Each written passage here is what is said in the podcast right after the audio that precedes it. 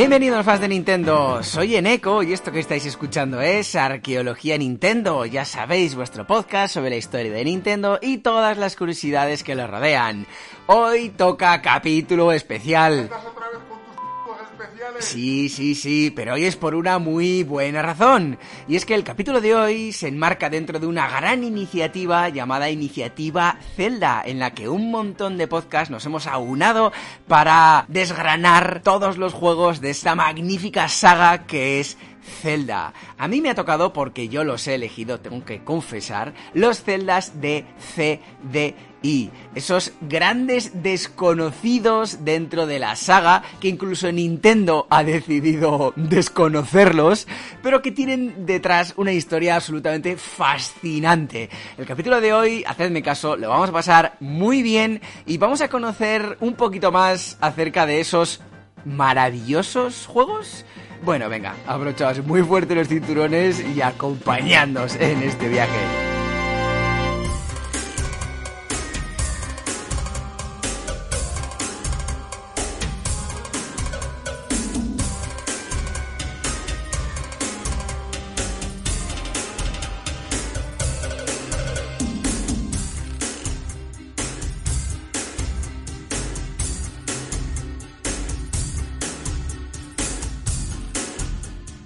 Bueno, deciros antes de empezar que toda la música que vamos a escuchar en el capítulo de hoy la he extraído de los dos primeros celdas de CDI. Eh, esta canción en concreto es la canción del mapa del primero de ellos, del Link's Faces of Evil. Y el resto de canciones forman parte de la banda sonora del Zelda The One of Gamelon. Os vais a dar cuenta que realmente los juegos son muy diferentes a lo que cualquier Zelda es. Eh, y la música también. Es bastante extraña para, para ser juegos, digamos, de la saga, entre comillas, de la saga Zelda. Esta en concreto a mí me gusta bastante, la verdad, pero bueno, el resto son bastante raras. Pero bueno, vamos a ir viéndolas. Entonces, para continuar, ¿qué es esto de la iniciativa Zelda? Bueno, pues esta es una iniciativa principalmente ideada por nuestros buenos amigos de Game LX, con Bernie a la cabeza, y consiste en una serie de programas en la que, bueno, pues un gran conjunto de podcasts vamos a hablar de la saga Zelda. Eh, vamos a contar con podcasts amigos, pues como GameLX precisamente, como Un Café con Nintendo, GTM, A Link to the Podcast, en fin, con un montón de podcasts. Y bueno, pues cada programa, publicado pues por ejemplo GameLX, se va a centrar en The Legend of Zelda Skyward Wars, Un Café con Nintendo, pues The Legend of Zelda Phantom Hourglasses, eh, eh, A Link to the Podcast, pues Zelda A Link Between Worlds. Y eso, ¿no? Pues van a ser diferentes programas centrados en uno o en varios celdas, cada uno de ellos publicado por uno de los podcasts que formamos parte de la iniciativa. Este capítulo concreto, el dedicado a las celdas de CDI, bueno, pues es el último en la lista, el último en, en, lo que es la iniciativa Zelda, debido a que, bueno, pues se encuentran fuera de la lista canónica, digamos, de juegos de Zelda. Por lo que venimos del último capítulo, digamos, anterior a este, pues es el que dedicaron nuestros compañeros de El Hipercubo, por cierto, en el que Javi López, un gran amigo mío y que le doy un saludo desde aquí, es componente, y que dedicaron al Zelda Breath of the Wild. Y si os queréis con ganas de más, de más iniciativa eh, Zelda, si por ejemplo pues solo escucháis este capítulo y queréis más, bueno pues os recomiendo que escuchéis el primero de todos, publicado por Sector Gaming, en el que bueno pues explica un poco la, saga digamos y actúa como pistoletazo de salida de la iniciativa Zelda en su conjunto. Cuando generamos, eh, bueno, cuando Bernie generó el grupo de Telegram y nos metió, bueno, fuimos entrando poquito a poco los podcasts que vamos a formar parte de esta iniciativa, pues se preguntó, ¿no? Hizo una lista, una hoja, un Excel de estos compartidos y nos comentó, bueno, pues id poniendo vuestras preferencias de qué celda os gustaría hablar. Yo lo tenía claro desde el primer momento. No sé si es porque soy masoca o porque los conozco poco y es una excusa para conocerlos. Y dije desde el primer momento, yo quiero los celdas de CDI. Y si hay algún loco o alguna loca más que los quiera, pues bueno, el Zelda 2. Entonces, como nadie en su sano juicio quiere hablar de estos celdas, finalmente pues me quedé con ellos y hoy toca en este programa especial que os aseguro que os va a gustar mucho hablar de los tres celdas de CD. Y estos maravillosos... No, es que no, no, no, os puedo engañar. Son bastante mediocres. Son celdas bastante mediocres. Pero es que en el título del programa he tenido que poner maravillosos porque es que si no, ¿quién narices va a escuchar un programa sobre las celdas de CDI? si estás escuchando esto, es que te gusta mucho Zelda, o te gusta mucho arqueología en Nintendo, o, o, estás muy loco o estás muy loca. Lo siento mucho. Así que venga, vamos a hablar ya de lo que. de, de eso, por lo que estáis aquí, que son los celdas de CDI. Aún así, aún así, antes de empezar con lo que son los celdas, aunque el objetivo principal del capítulo es el de desgranar la historia detrás de estos eh, juegos, pues evidentemente para poder comprender en toda su esencia estos juegos, tenemos que hablar, aunque sea de forma superficial o introductoria, de dos aspectos muy importantes en todo este entuerto. El primero de los factores es qué es exactamente esto de Philips CDI. Y el segundo elemento crucial es cómo narices consiguió Philips eso que hasta ahora pocos o ninguno ha logrado. Es decir, conseguir la licencia de unos personajes como Zelda y como Link para poder usarlos con toda la libertad del mundo. No sé, me parece algo increíble a día de hoy. Y ojo porque me quiero centrar en este aspecto que he remarcado, ¿eh? Toda la libertad del mundo. Porque sí, bien la saga ha caído de forma muy esporádica en manos de otros estudios, pues como es el caso de Capcom con los Oracle, pues eh, en estos casos Nintendo siempre ha estado muy encima de todo el desarrollo de los juegos. En el caso concreto de los juegos de Zelda de Philips CDI no fue así, como iremos viendo más adelante con más detalle. Eh, Philips tuvo toda la libertad del mundo. Pero bueno, eso lo dejamos para un poquito más adelante. Vale, Philips CDI. ¿Qué narices era eso? Bueno, pues los orígenes de este aparato se remontan hasta 1982, momento en el que Sony y Philips, después de años eh, aunando fuerzas, trabajando juntos, comercializan algo que se pasaron años creando y que cambió para siempre el mundo del entretenimiento. Estamos hablando de el Compact Disc, el CD. A día de hoy, el CD tiene muchísimas utilidades. Pues eh, almacenar música, vídeos, juegos, datos, de todo. Pero bueno, esto en 1982 no era así. En un primer momento, el CD fue concebido pues para ser un formato de audio. Y años después, pues se crearon variantes del CD, como el celebérrimo CD-ROM, introducido en el 85 también por Philips y Sony, y que permitía el almacenamiento de datos. Pues bien, en este contexto, en 1986, nuevamente Philips y Sony introdujeron una variante del CD llamada Compact Disc Interactive, o CDI. En esencia, un CDI era un CD con capacidad multimedia. El CDI fue concebido sobre todo para combinar audio, texto y gráficos. Claro, un nuevo soporte de información necesitaba un nuevo reproductor. Y ahí es donde entran los reproductores de CDI, sobre todo empujados por Philips, que prácticamente monopolizó este microsector. El primer reproductor de uso doméstico de CDI fue lanzado a finales de 1991 y llevaba el nombre de Philips CDI 910-205. El precio, por cierto, elevadísimo. Mil dólares. Y ojo porque esto del precio es algo que lastró a los Philips CDI a lo largo de su dilatada historia. Y sí, digo los Philips CDI porque no existió únicamente un modelo, existieron varios de ellos. Y sí, digo dilatada historia porque la vida de estos aparatos se alargó hasta 1998. Casi siete años, que no está nada mal. En un primer momento, el objetivo de Philips con su CDI era que las familias tuvieran un reproductor multimedia e interactivo en su casa para poder escuchar música, ver películas y con un alto contenido educativo. Esto era algo muy importante. Philips le dio muchísima importancia a todo este contenido educativo, con, por ejemplo, eh, enciclopedias digitales o juegos, pues, para los más pequeños de la casa.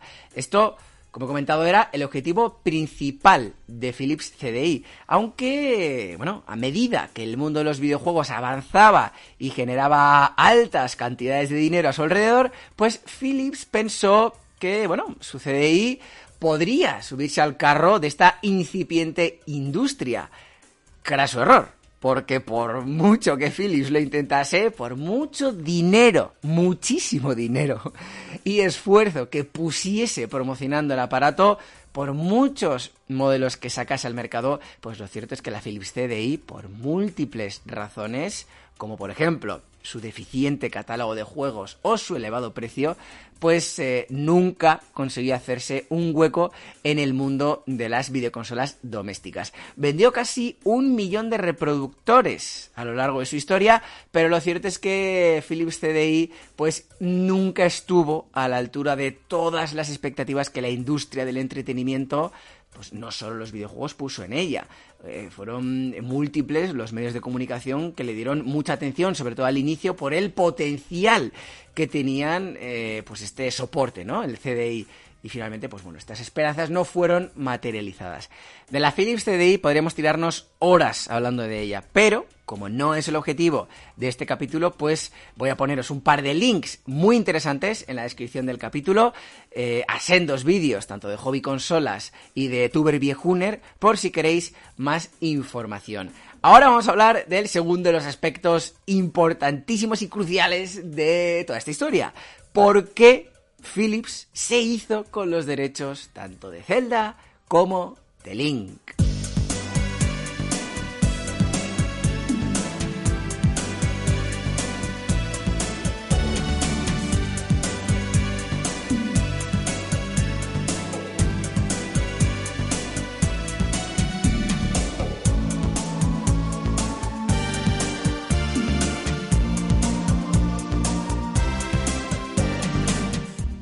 Ojo a la música porque puede gustarnos más o menos, pero oye, para ser el año 1993, bueno, no está nada mal. En cuanto a calidad, la verdad que la calidad estaba bastante bien, eso, eso hay que, que admitirlo. Bueno, el otro de los factores clave en toda esta historia como Philips consiguió hacerse con las licencias de los personajes de Link y de Zelda. Pues todo ello forma parte de una larga historia que trataremos en Arqueología Nintendo en futuros capítulos, porque como he dicho, el objetivo de hoy es hablar de los Zeldas, de CDI y no de toda esta historia. Aún así, un breve resumen, y es que todo esto se remonta a un mítico evento clave no solo en la historia de Nintendo, sino clave en la historia de los videojuegos. Uno de los momentos definitorios en la industria y es que todo esto está relacionado con la célebre relación entre Nintendo y Sony para la creación de ese lector de CDs para la Super Nintendo. Seguro que muchos y muchas ya conocéis esta historia, pero yo por si acaso voy a brevemente comentarla. Y es que en aquella época en la que el CD estaba en auge, pues Nintendo salió con Sony para crear eh, pues bueno, lo que sería una especie de mega CD, es decir, un periférico que se uniera a la Super Nintendo y que permitiese la lectura de juegos en formato CD. En otras palabras, una Famicom Disk System 2.0. La filosofía era exactamente la misma. ¿Qué es lo que pasó? Pues que cuando ya estaba todo firmado, existían prototipos y casi casi lo único que faltaba era presentar el aparato, pues Nintendo sorprendió a propios y a extraños, y sobre todo a Sony, que no sabía nada, diciendo que iba a trabajar en la creación de un periférico de estas características, con Philips. Nintendo traicionó a Sony, dejándola de lado y cometiendo uno de los mayores errores de su historia. Es que Sony, herida y con mucho trabajo ya realizado, decidió continuar con ello en solitario, dando origen a la legendaria PlayStation. Y bueno, el resto de historia yo creo que ya más o menos la conocemos todos más adelante, eh, Nintendo justificó su decisión, que bueno, podría ser más o menos comprensible conociendo la historia previa de la compañía, conociendo eh, cómo le salió el experimento de Famicom Disk System, que si mm, lo recordamos, en la época de la Famicom Disk System, Nintendo hizo exactamente lo mismo que hizo con Sony, pero se lo hizo a Hudson y no le salió tan mal. Al final se alió con Michumi Denki y en este caso, de, en el caso de CD salió con Philips, en el caso de Michumi Denki no le salió tan mal, en el caso de Philips pues le salió bastante mal.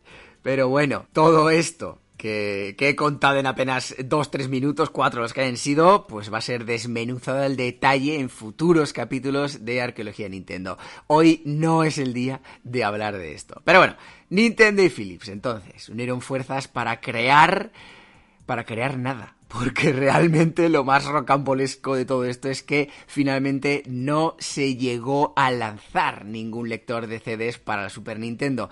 Sobre todo porque Nintendo no terminó de ver claras las cosas y no terminó de estar 100% convencida del potencial éxito de un periférico de estas características. Eso sí, Nintendo y Philips acordaron ciertas condiciones en su momento y llegaron a ciertos acuerdos que, aunque el aparato nunca llegase a ver la luz, pues estos acuerdos tenían que ser cumplidos. Y uno de estos tratos fue que Nintendo cediera a varios de sus personajes a Philips para que ésta crease con ella pues algunos juegos para su Philips CDI. Philips fue inteligente y escogió los personajes de Mario, Link, Zelda y Donkey Kong, aunque nunca llegó a publicar ningún juego que incluyese a este último, sí que publicó el Mario Hotel eh, con, Mario como protagonista.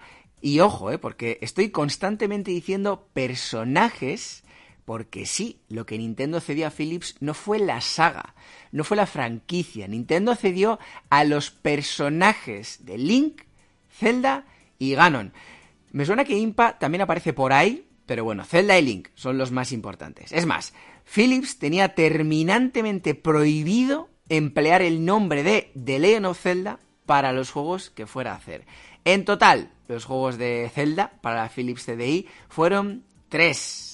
Link, The Faces of Evil, o Faces of Evil, eh, bien pronunciado, Zelda, The One of Gamelon, ambos publicados de manera simultánea a finales de 1993, y el último, el Zelda's Adventure, que vio la luz años más tarde y luego veremos cuándo, porque la fecha de lanzamiento también tiene cierta... tiene lo suyo, tiene lo suyo, hablaremos también de ello. En fin, para terminar con toda esta historia y esta resumida introducción, recordaos que en un futuro trataremos en Arqueología Nintendo con mucho más detalle la historia detrás de este triángulo amoroso Nintendo, Sony, Philips, que bueno, que de amor la verdad que poco hubo al final.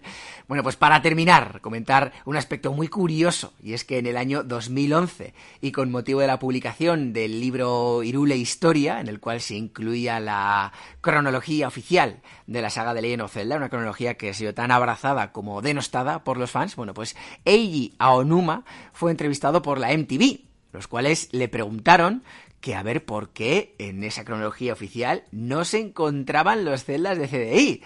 Y bueno, lo más curioso es que en un primer momento Eiji ni siquiera recordaba estos juegos y al conseguir recordarlos pues simplemente soltó una carcajada y confirmó, no creo que estos juegos encajen dentro de la franquicia Zelda.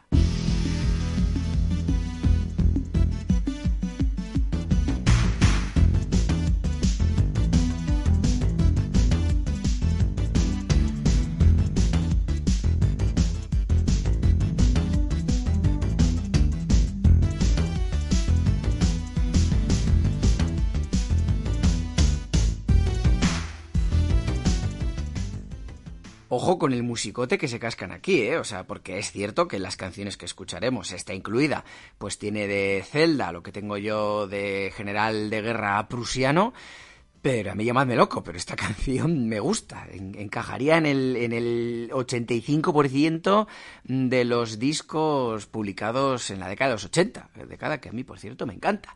Pero bueno, vamos a empezar este repaso por la historia de estos denostados juegos de Zelda con los dos primeros de ellos. Link, The Faces of Evil y Zelda, The One of Gamelon, los cuales son, además, los primeros juegos de CDI con licencia de Nintendo.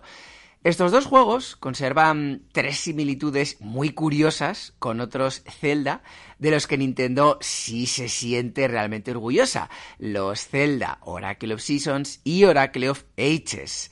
La primera de estas similitudes es que tanto el Link de Faces of Evil como el Zelda de Wand of Gamelon vieron la luz de forma simultánea, es decir, el mismo día, el 10 de octubre del año 1993 en Norteamérica y ojo a la fecha menudo regalo de Navidad el 25 de diciembre de 1993 en Europa. La segunda de las similitudes es que ambos juegos tuvieron el mismo motor gráfico, es decir, los Oracle compartían motor gráfico de la misma forma que los dos primeros juegos de Zelda para la CDI pues compartían entre ambos el mismo motor gráfico. Finalmente, pues ambas parejas de juegos fueron desarrollados por estudios externos. Capcom estuvo detrás de los Oracle con una fuerte participación de Flagship y Animation Magic fue el estudio detrás del desarrollo de Link The Faces of Evil y Zelda The One of Gamelon.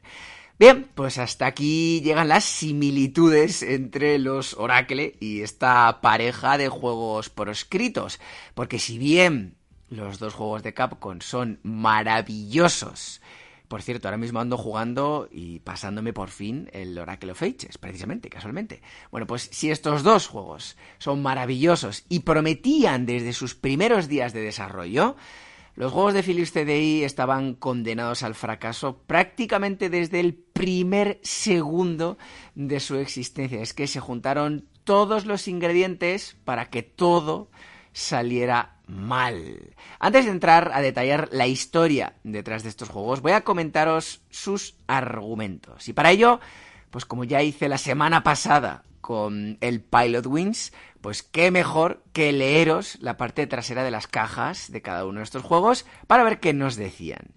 ¿Quién mejor, como ya dije la semana pasada, quién mejor que los propios juegos para contarnos de qué van? Bien, el link de Faces of Evil dice lo siguiente. Ganon y sus esbirros han tomado la pacífica isla de Koridai y han secuestrado a Zelda. Solo Link puede derrotar a Ganon, dicen los escritos. Para ello, Link tiene que conquistar las horribles caras del mal, Faces of Evil, de ahí el nombre del juego, cada una más diabólica que la anterior. Con todo en contra, Link tendrá que salvar a Zelda y devolver la armonía a Koridai. Bueno, vemos que el argumento es más o menos estereotípico, ¿no? De, de, la saga. El malo conquista una tierra, secuestra a la princesa y el héroe tiene que ir al rescate y devolver la paz al mundo. Lo típico, aunque bueno, el juego no es tal cual lo comentan en la caja, porque si tú lees la caja parece que el malo, Ganon, llega, ¿no? Conquista la, la, tierra pacífica, bueno, la isla pacífica de Koridai y secuestra a Zelda. Pero no es así. Primero conquista la tierra y en fases posteriores de la historia secuestra a Zelda. O sea, no lo hace todo en el mismo momento. O sea, que la propia caja nos lleva a engaño. Pero bueno. El segundo juego, el argumento de Zelda The One of Gamelon, es muy diferente, muy novedoso y a mi gusto mucho más interesante. Os lo leo. Cuando el rey Arkinian desaparece en una misión para salvar a Gamelon, Link sale a rescatarlo, pero pronto Link también desaparece y Zelda debe liberarlos ambos de sus malvados captores. En este sentido, el juego es un poco, el inicio es un poco raro, como los dos celdas de CDI, y bueno, resulta que empieza, ¿no? Que el, rey mm, que es el padre de Zelda, Arkinian, dice, bueno, pues eh, las cosas están mal eh, en, este, en esta región, voy a ir a salvar esta región. Si no vuelvo en un mes, que venga Link a salvarme. Pasa un mes y entonces Link dice, oye, no ha llegado el rey, voy a ir a buscarle. Si pasa un mes, pues oye, mm, haced algo.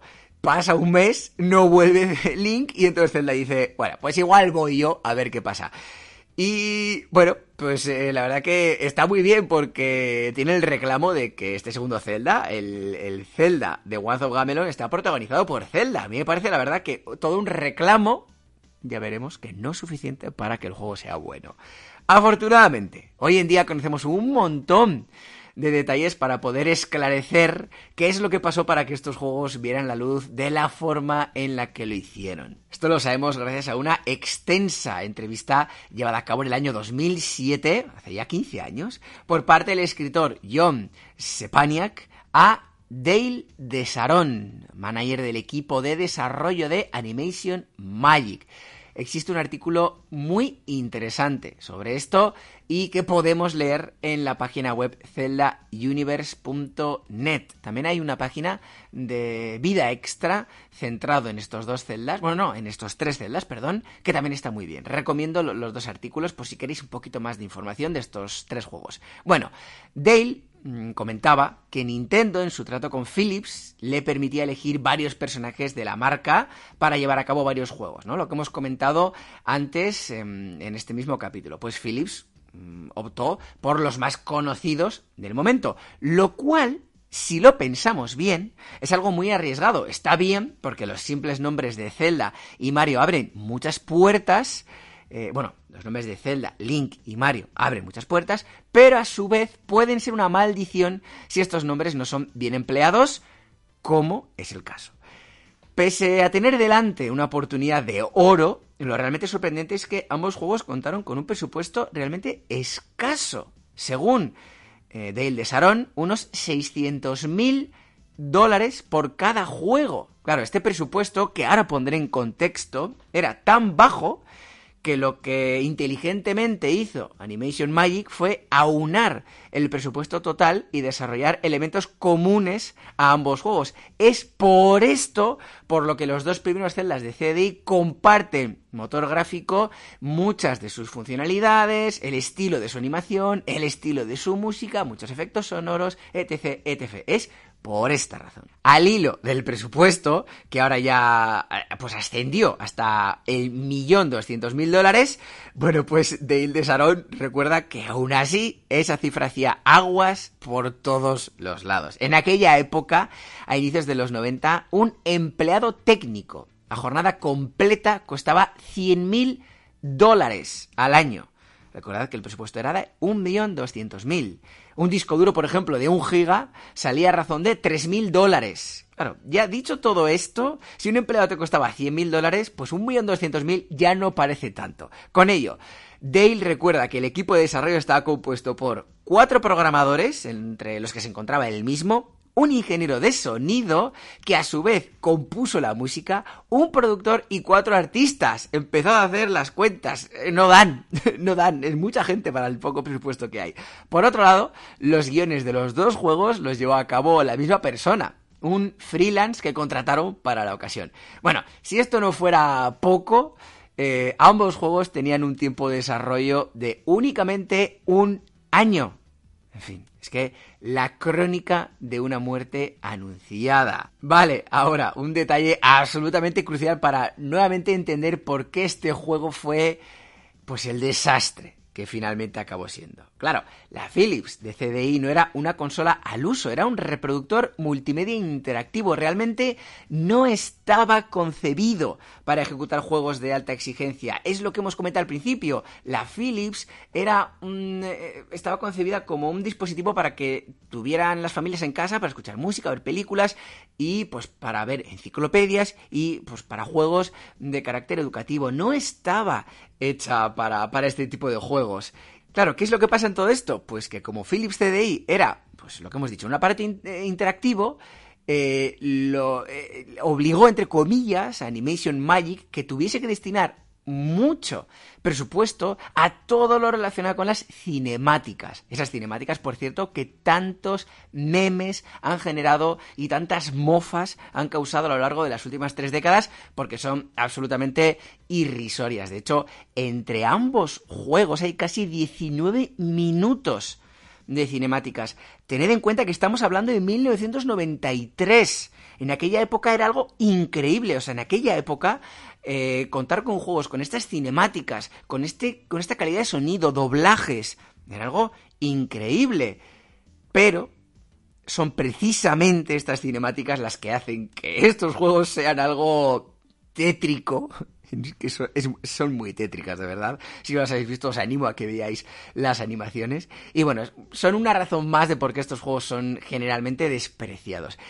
Es cierto que las animaciones, bueno, la, animación es fluida, es colorida, pero es que los personajes sobreactúan de una forma absolutamente ridícula y se juega con unos efectos de zoom que pues eh, se acercan tanto a la cara de los personajes que hacen que incluso la anciana más adorable acabe pareciendo un ser absolutamente abominable.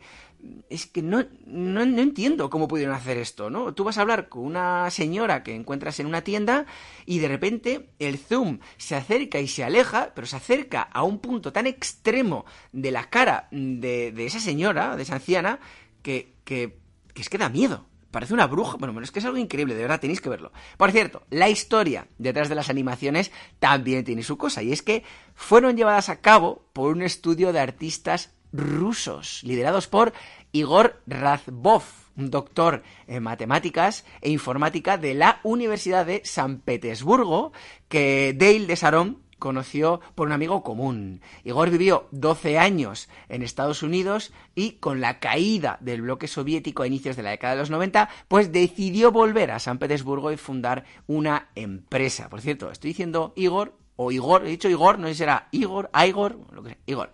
La relación que construyeron Igor y Dale de Sarón pues llevó a ambos a pensar que podría ser buena idea que las animaciones las crease un equipo compuesto por seis rusos con una experiencia limitada en animaciones de dos dimensiones.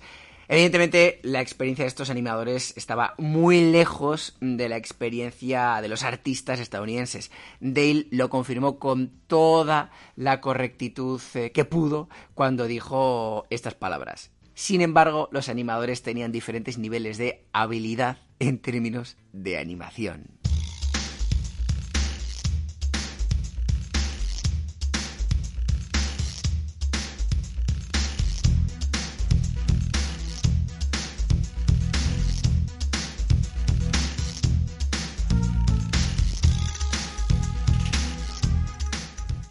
Ojo al efecto de sonido este. Esa especie de... Bueno, no sé bien cómo reproducirlo, pero esa especie como de... que va como de abajo arriba, pues eh, no sé, debía de encantarles porque ese efecto mm, no solo lo meten de manera ininterrumpida en esta canción que estamos escuchando ahora, sino que en otros muchos temas de ambas bandas sonoras. En fin, me parecía algo bastante curioso. Otra cosa interesante eh, de lo que habría que hablar es el método de trabajo mm, del equipo compuesto por los seis trabajadores rusos. Y es que eh, el trabajo que hicieron estos diseñadores no fue llevado a cabo en Rusia, no, sino que los trasladaron a los seis a Massachusetts, más concretamente a Boston, casualmente la ciudad en la que me encuentro ahora mismo yo grabando esto, pero bueno, eh, tuvieron a los seis trabajadores viviendo a la vez en un apartamento. Les dieron escáneres, ordenadores, unos bocetos de diseño y ¡ala! a trabajar. No sé, no sé cómo se sentirían esos eh, seis eh, diseñadores rusos, ¿no? Es como mm, les, les trajeron de, de, Rusia, les metieron en un apartamento, no sé lo que sabrían de inglés, en fin, no sé si eran las mejores condiciones laborales, pero yo creo que es una razón más para pensar cómo no iba a salir mal todo esto, ¿no? Entonces, para mí lo contrario hubiera sido todo un milagro, no, no, no me fastidiéis. Y esto por no hablar de las voces, que es algo también que hay que darle la importancia que merece. Y es que el equipo de Dale, de Saron, tuvo que llevar a cabo varios procesos de selección para elegir a los actores de doblaje adecuados. Porque sí, en el Zelda de CDI, tanto Zelda como Link tienen voz. Algo realmente curioso. Este es Link. ¡Wow! What are all those heads? Y esta es Zelda. why'd you do that? Y en fin, esta es una escena del inicio del Link The Faces of Evil. Gee, it sure is boring around here. My boy, this piece is what all true warriors strive for. I just wonder what Ganon's up to. Your Majesty, Ganon and his minions have seized the island of Korodai. Hmm. How can we help? Os la he puesto porque es uno de los memes más recurrentes en lo relativo al juego. Esto de eh, cuando le dice My Boy, ¿no? De que realmente lo que le está diciendo es Mm, bueno, Link se está quejando, digamos, que está aburrido porque no pasa nada, eh, no hay ninguna batalla en la que entrar, como quien dice, y el rey le dice, muchacho, esta es la paz por la que luchan todos los verdaderos guerreros. y esa manera de pronunciar el My Boy, bueno, pues es eh, carne de memes desde hace muchísimos años.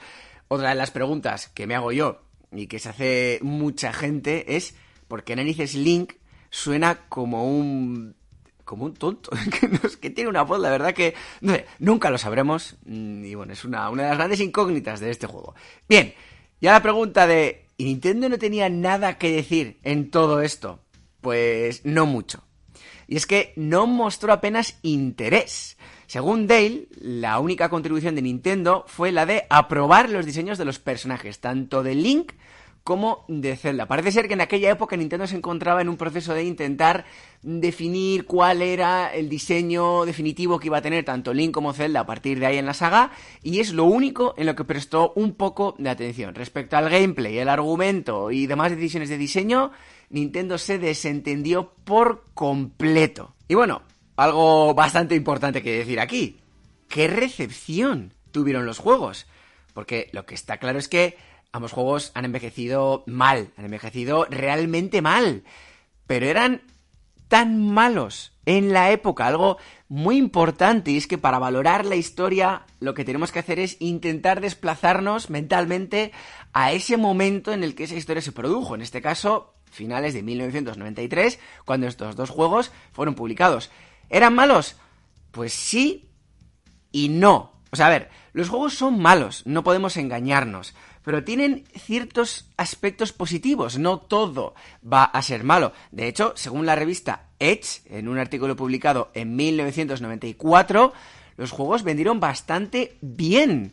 Cosa que, por cierto, IGN contradijo en un artículo publicado en el año 2001 y llamado The Rule Times, volumen 12, Zelda, The One of Gamelon, en el que decían que las metas fueron bajas. En estos casos, viendo que las dos revistas son objetivas, son además bastante reputadas, yo personalmente, yo prefiero fiarme de esta eh, bueno, de esa que está más cerca del lanzamiento del juego. En este caso, el artículo de Edge es de 1994, el año siguiente al lanzamiento del juego. En cambio, el artículo de IGN es del año 2001, ocho años después de la comercialización del Zelda. Entonces, bueno, que cada uno coja como buena la fuente que considere. A mí me gusta más la de Edge por encontrarse cerca, entonces, bueno, yo voy a considerar que, bueno, vendieron bien, vendieron bien los juegos. Y bueno, aún con todo, aunque parezca increíble, o igual no tanto, existen páginas y testimonios de gente que no eleva a estos juegos a esos niveles de infamia en el que actualmente se encuentran. Me gusta especialmente un artículo publicado en la web OneUp llamado CDI de Agli Dakin, donde dicen lo siguiente de estos dos celdas. Casi todo el odio creado alrededor de estos juegos viene de personas que nunca han tenido un CDI. Realmente, ambos juegos son bastante decentes y se encuentran entre los mejores títulos disponibles para el sistema. Los controles son un poco extraños, pero las secuencias de animación siempre brindan un buen incentivo para seguir jugando. Pruébalo y es posible que te veas absorbido por el encanto prohibido proveniente de las profundidades de la realidad alternativa de Philips. Vale, a ver, quizá estas palabras sean demasiado positivas, pero si vamos, por ejemplo, al canal de YouTube Winsu, en su vídeo Zelda ECDI son tan malos, pues admite que los juegos son realmente limitados, pero sí que se destacan ciertas realidades, y es que estos juegos, contextualizados en la época, 1993, pues tenían ciertos aspectos realmente destacables, como el sonido, era muy bueno, el aspecto gráfico, que no era, pues no, no estaba nada mal, o el tema de las animaciones, que vale, eran como eran, y han sido carne de memes todos estos años, como ya he repetido múltiples veces a lo largo de este capítulo, pero en aquella época, un juego que contase con estas cinemáticas, con voces y todo este envoltorio, pues era realmente, era la bomba. Todo esto mm, sin ninguna intención, por cierto, por mi parte de dulcificar estos juegos. Pero sí que creo que es importante contextualizar el lanzamiento de ambos en su época. De hecho, tanto el Link, Faces of Evil, como el Zelda, Wand of Gamelon, recibieron críticas mixtas en su lanzamiento. Y ojo, porque el hecho de que sean mixtas, ya nos dice que tuvo reviews positivas. La revista SNES Force comentó que las escenas animadas eran impresionantes y destacó el aspecto gráfico de alta resolución, así como su brillante aspecto sonoro, no solo en la música, también en las voces. La revista francesa Joystick llevó a cabo un análisis similar al de SNES Force, destacando la calidad de los gráficos y las escenas de animación. Destacaban también la ambientación de los escenarios, las voces en las animaciones y el argumento de ambos juegos. Las notas que esta revista otorgó a estos juegos rondaban el 80 sobre 100.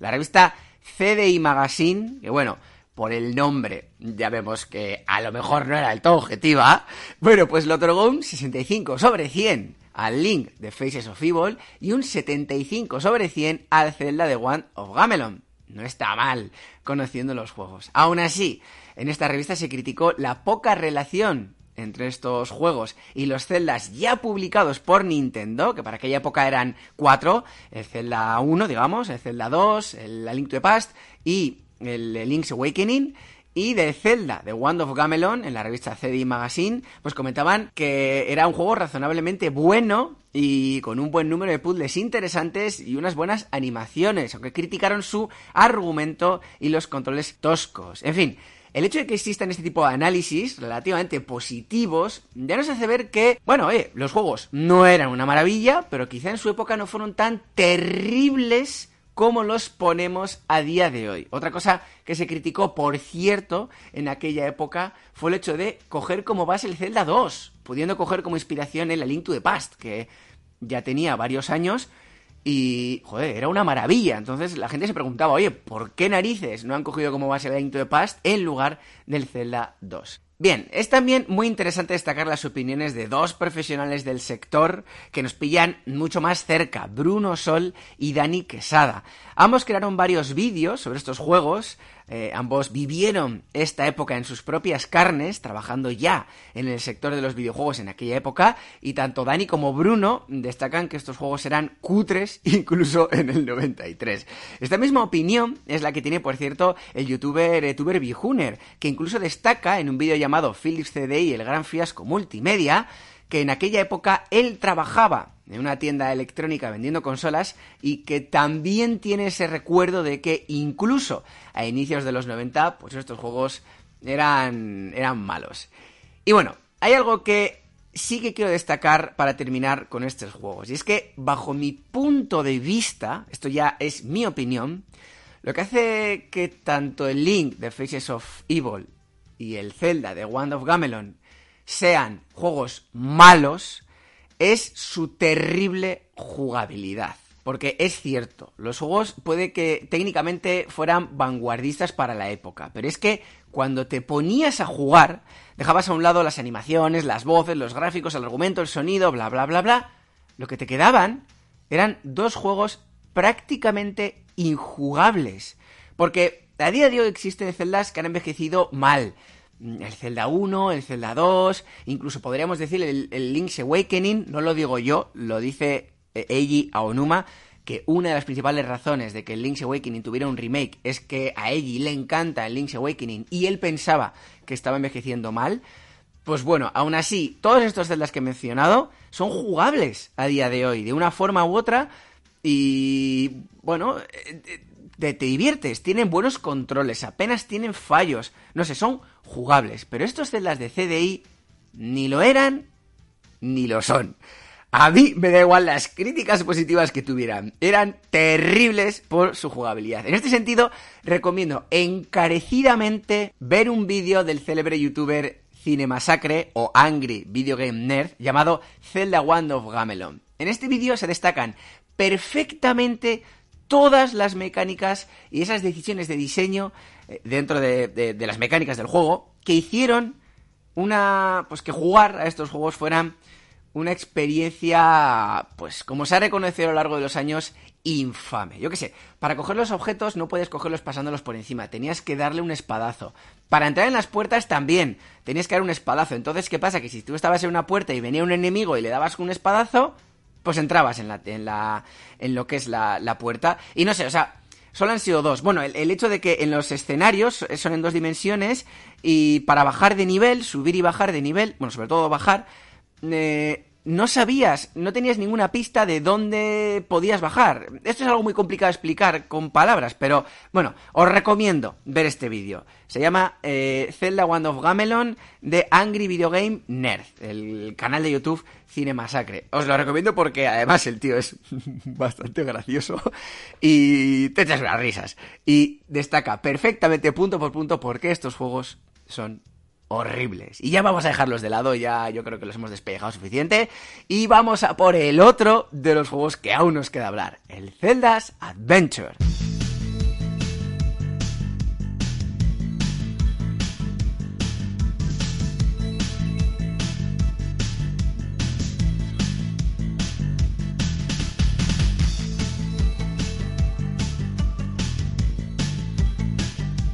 Volvemos con la música discotequera de este de estos celdas. Os recuerdo que todas las canciones que estamos poniendo en este capítulo forman parte de los dos primeros celdas, del Link The Faces of Evil y del Zelda One of Gamelon. Que bueno, yo es lo que digo, esta canción me gusta, pero eh, es muy poco Zelda.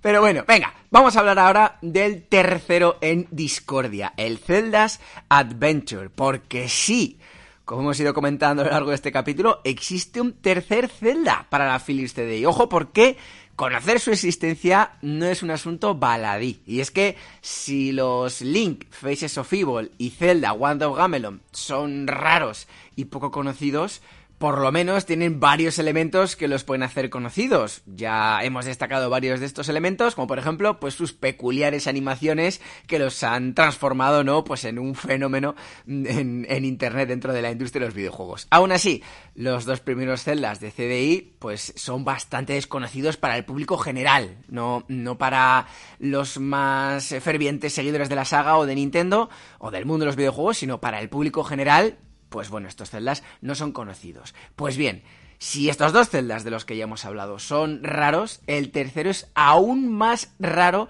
y aún menos conocido.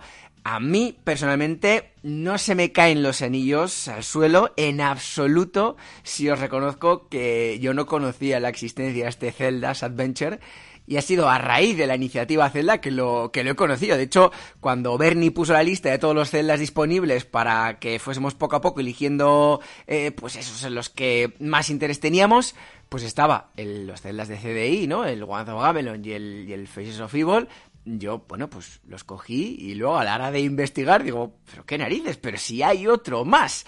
Así que este hecho en concreto es una de las razones por las que me alegra mucho haber escogido estos celdas para esta iniciativa, porque lo hice como reto personal y para poder conocer mejor estos celdas. Y la verdad es que, pues mira, gracias a esto ya he descubierto que, que hay otro celda más. Y bueno, pues la verdad que estoy aprendiendo mucho sobre, sobre estas obras de sobre estas obras, estas maravillosas obras que son estos tres juegos de Zelda de CDI. En fin, el Zelda's Adventure tiene ciertos elementos que lo hacen muy interesante. Está desarrollado por un estudio diferente a los dos primeros, Viridis. Está nuevamente protagonizado por Zelda, que oye, es todo un reclamo.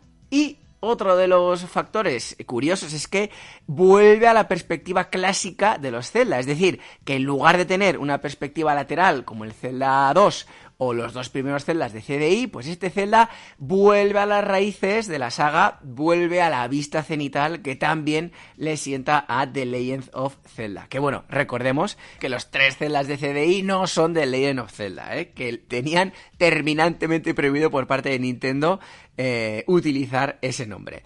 Respecto al argumento del juego, pues oye, también despide un aroma conocido y es que la historia gira en torno al secuestro de Link por parte de Ganon y de cómo Zelda pues tiene que recuperar siete fragmentos celestiales para acabar con la era de la oscuridad creada por el propio Ganon. Bueno, con todo esto, Zelda es reclutada por un anciano de nombre Gaspara, el cual le va guiando a lo largo de la aventura, la cual por cierto acontece en Tolemac, que Tolemac no es otra cosa que Camelot del revés. Aquí vemos un derroche total de imaginación por parte de Viridis. Como hemos dicho, el argumento, bueno, quitando el hecho de que lo protagoniza Zelda, pues es más o menos el de siempre. Ganon secuestra, en este caso, a Link, eh, genera o crea el mundo de la oscuridad y, bueno, Zelda tiene que recuperar siete fragmentos. Bueno, a mí personalmente el argumento me gusta. Eh, además, soy de los que piensan que estaría genial contar con un juego mm, de Super Mario, por ejemplo, protagonizado por, por Daisy. Pichu no me gusta tanto. Y que los secuestrados pues sean Mario y Luigi, al igual que quiero un Zelda en el que la princesa pues sea la protagonista absoluta y tenga que salvar al mundo y a Link. Pues oye, el argumento mola, pero aún así este juego, digámoslo ya, sin rodeos, es un absoluto despropósito. Si los dos anteriores eran de una calidad cuestionable, este tercero no hay por dónde pillarlo. Pecó de los mismos fallos que hicieron fracasar las dos primeras entregas de CDI. Y a esto, además, se le sumaron múltiples argumentos para definir a este Zelda's Adventure como una absoluta aberración.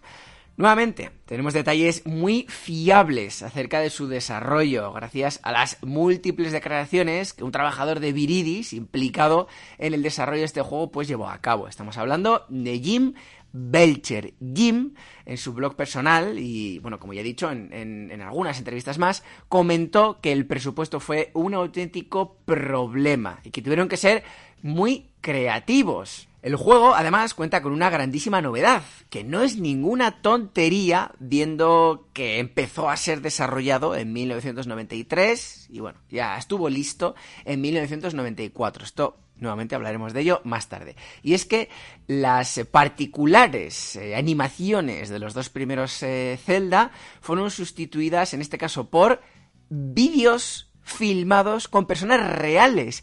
Vídeos en los que sale el anteriormente mencionado Gaspara y también Zelda, es decir, que en el juego sale una celda de carne y hueso, algo nunca visto. Por cierto, Zelda fue interpretada por Diane Burs, la recepcionista de Viridis, y Gaspara por Mark Andrade. Y ojo a Mark Andrade, porque muchas de las cosas que sabemos del juego las conocemos también gracias a él. El caso es que Mark echó el currículum en Viridis para ser recepcionista y fue rechazado precisamente porque este puesto se lo habían dado a Diane Purse, es decir, a Zelda. Eso sí, como necesitaban un asistente de producción, pues le contrataron para ocupar ese puesto. De esta forma, Mark acabó además interpretando a Gaspara y también fue el compositor de la música del juego. O sea, para que veáis que, bueno, pues como el presupuesto no era muy alto, pues tuvieron que tirar de la recepcionista para interpretar a Zelda, tuvieron que tirar del asistente de producción para interpretar a Gaspra, que además fue el mismo que interpretó, no, que interpretó, no, que compuso la música del juego. la verdad que ya vais viendo que las piezas encajan para crear un puzzle, eh, que todo lo que dice este puzzle es que este juego iba a acabar siendo el desastre que acabó siendo al final. Otro aspecto muy curioso es que el juego tiene imágenes fotorrealistas, pero no de vez en cuando. No, no. El juego es completamente fotorrealista. Los fondos, es decir, los terrenos, los propios escenarios, son fotos digitalizadas de diferentes localizaciones de Los Ángeles, Hawái y otras ciudades eh, que los trabajadores de Viridis habían estado fotografiando. O sea que muchas de las fotos fueron fotos tomadas, eh, digamos, fotos satelitales y otras muchas fueron fotos sacadas por los propios trabajadores de Viridis. En fin, otra curiosidad de verdad que bastante interesante.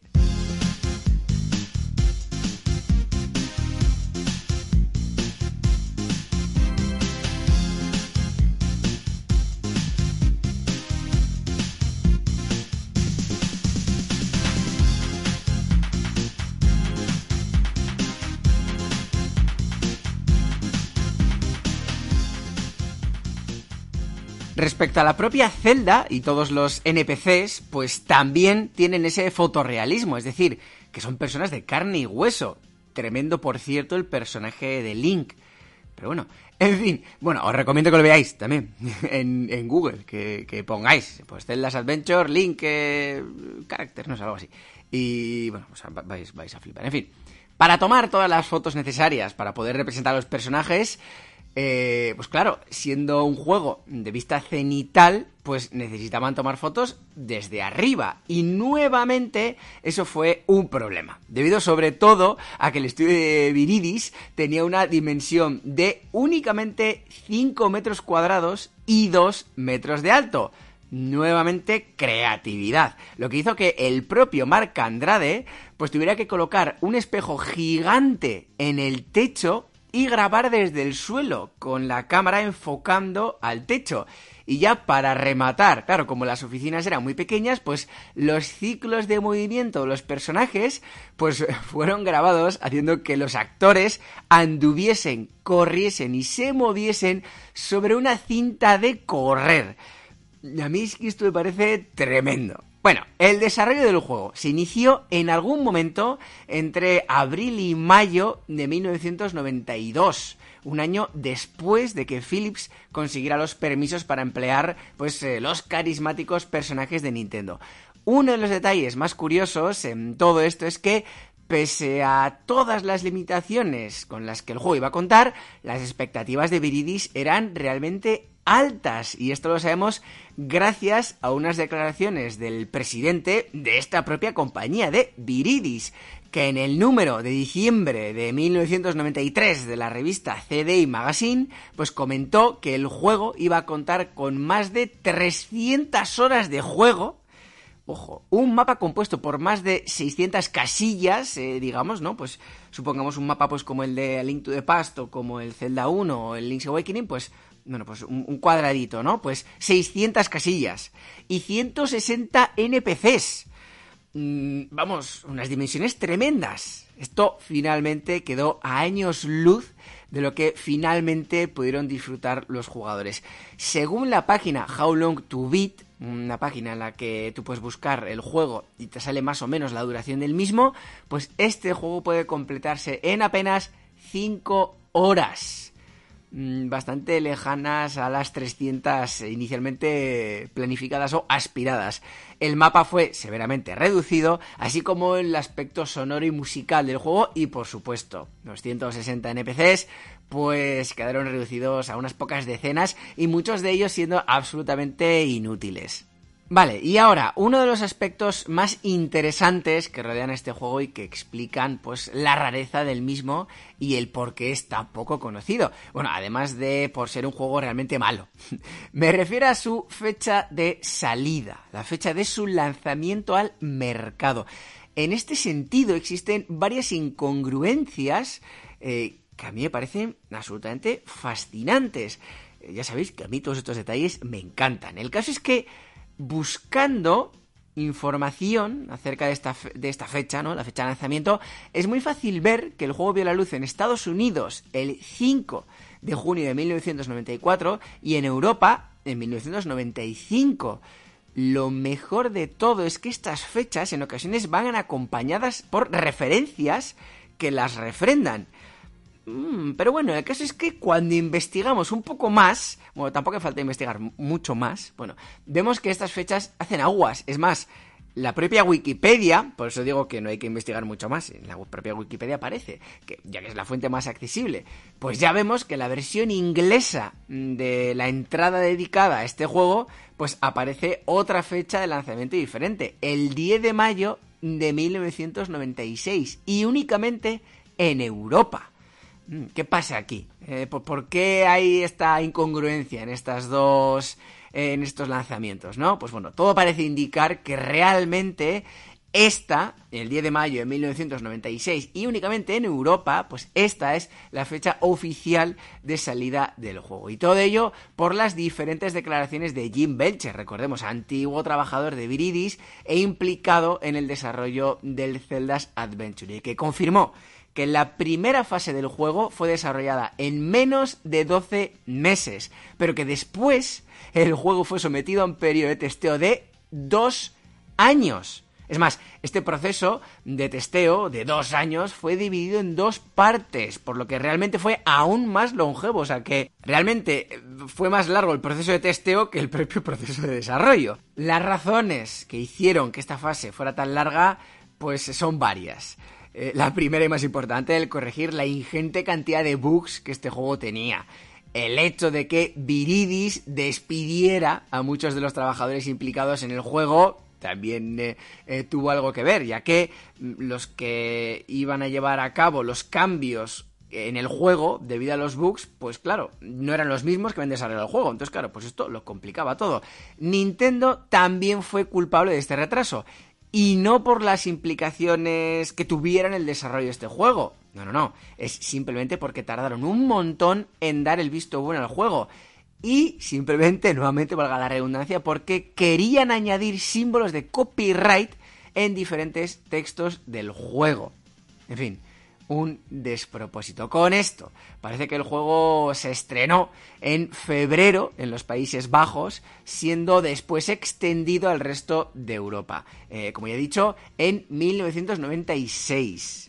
Bueno, incluso, ya he dicho antes, ¿no? Como que la fecha es 10 de mayo, pero luego encuentras otros sitios que te dicen que en febrero. Pero bueno, da igual. Vamos a pensar que inicios, mediados de 1996 es cuando este juego vio la luz en Europa. Respecto a Estados Unidos, pues todo parecía indicar que iba a ser lanzado a mediados de 1996 pero debido a que la CDI se encontraba en un estado moribundo en aquel momento, pues finalmente el lanzamiento del juego fue cancelado. Y para terminar, ¿cómo fue recibido el juego? Pues en este caso la crítica fue prácticamente unánime y condenó el juego a formar parte del Salón de la Infamia. Incluso los críticos que salvaron los dos primeros celdas de CDI fueron en contra de esta tercera entrega. Fueron muchísimos los aspectos que se criticaron del mismo, como lo cutres y lentas que eran las escenas reales de vídeo. También se criticó el doblaje y las voces de los NPCs, pero sobre todo, si algo destacó por encima de todo nuevamente fue su injugabilidad. Los tiempos de carga entre un cuadro del mapa y otro, es decir, cuando, pues, pues eso, pues en el, en el Zelda 1, imaginaos, ¿no? Cuando pasáis de un cuadrado del mapa a otro es instantáneo. Pues aquí los tiempos de carga eran eternos. Además de esto, cuando cambiabas de, un tile, bueno, de un cuadrado a otro, en muchas ocasiones los enemigos aparecían encima de ti. entonces era imposible evitar el daño.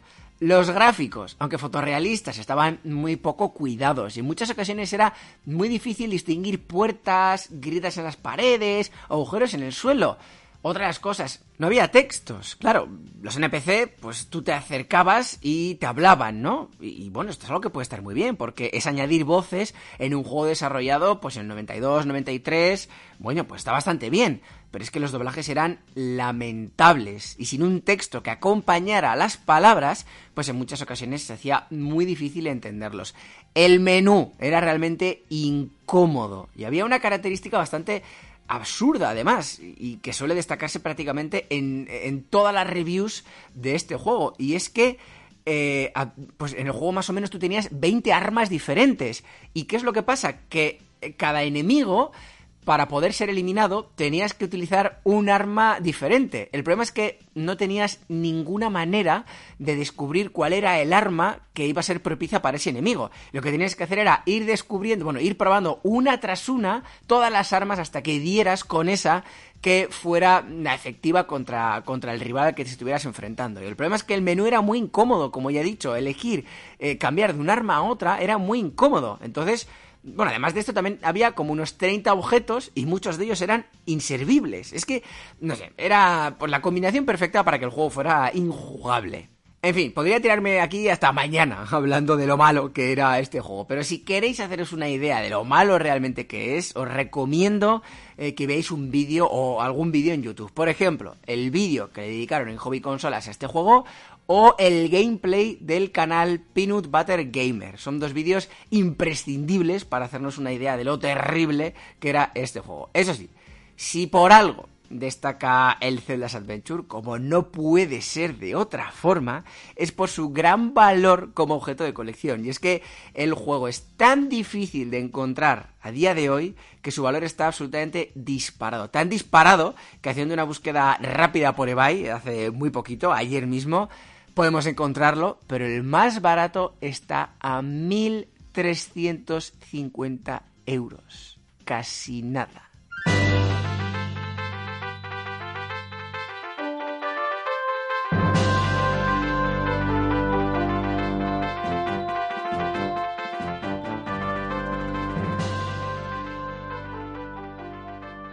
Y hasta aquí el capítulo de hoy, dedicado a los celdas de CDI. Espero que os haya gustado y que os haya sorprendido tanto como me sorprendió a mí el conocer toda la historia tras de estos entrañables juegos. Recordad que esto es, eh, que este programa forma parte de una iniciativa global, una iniciativa llamada Iniciativa Zelda, eh, en el que, bueno, pues eh, muchos compañeros y compañeras podcasters están también tratando otros juegos de la saga, así que si tenéis más ganas de Zelda, pues os invito a que escuchéis los capítulos de los compañeros y de las compañeras. Vale, entonces, para terminar el capítulo de hoy, yo creo que la mejor manera de hacerlo es coger literal como eh, el ya mencionado Angry Video Game Nerd en uno de los vídeos dedicados a los celdas de CDI, pues como él despide este vídeo. Ojo a los oídos más sensibles, ¿eh? porque hay alguna palabrota que otra. Entonces, este hombre, en el canal de YouTube Cine Masacre, pues dice lo siguiente, que yo creo que es un final perfecto. No es un juego de Zelda. Yo no lo llamaría así, aunque algunos dirán, claro que es un Zelda. Sale Link, sale Zelda, y sí, claro, ¿sabes qué? Ese es un argumento de mierda ahora mismo. Es como si mi padre me dice, hey, me ha acostado con tu madre. Es como, no puedo hacer nada contra ese argumento, ¿sabes? Jugar a estos Zelda merece tanto la pena como derretir una mierda de perro en una sartén. Sí, añádele vómito de búfalo, meada de gato, y sí, tendrás un maravilloso sándwich. Pues ese sándwich son los Zeldas de CDI. En fin, una conclusión absoluta absolutamente bestial. Yo creo que actúa como es un buen lazo a este capítulo.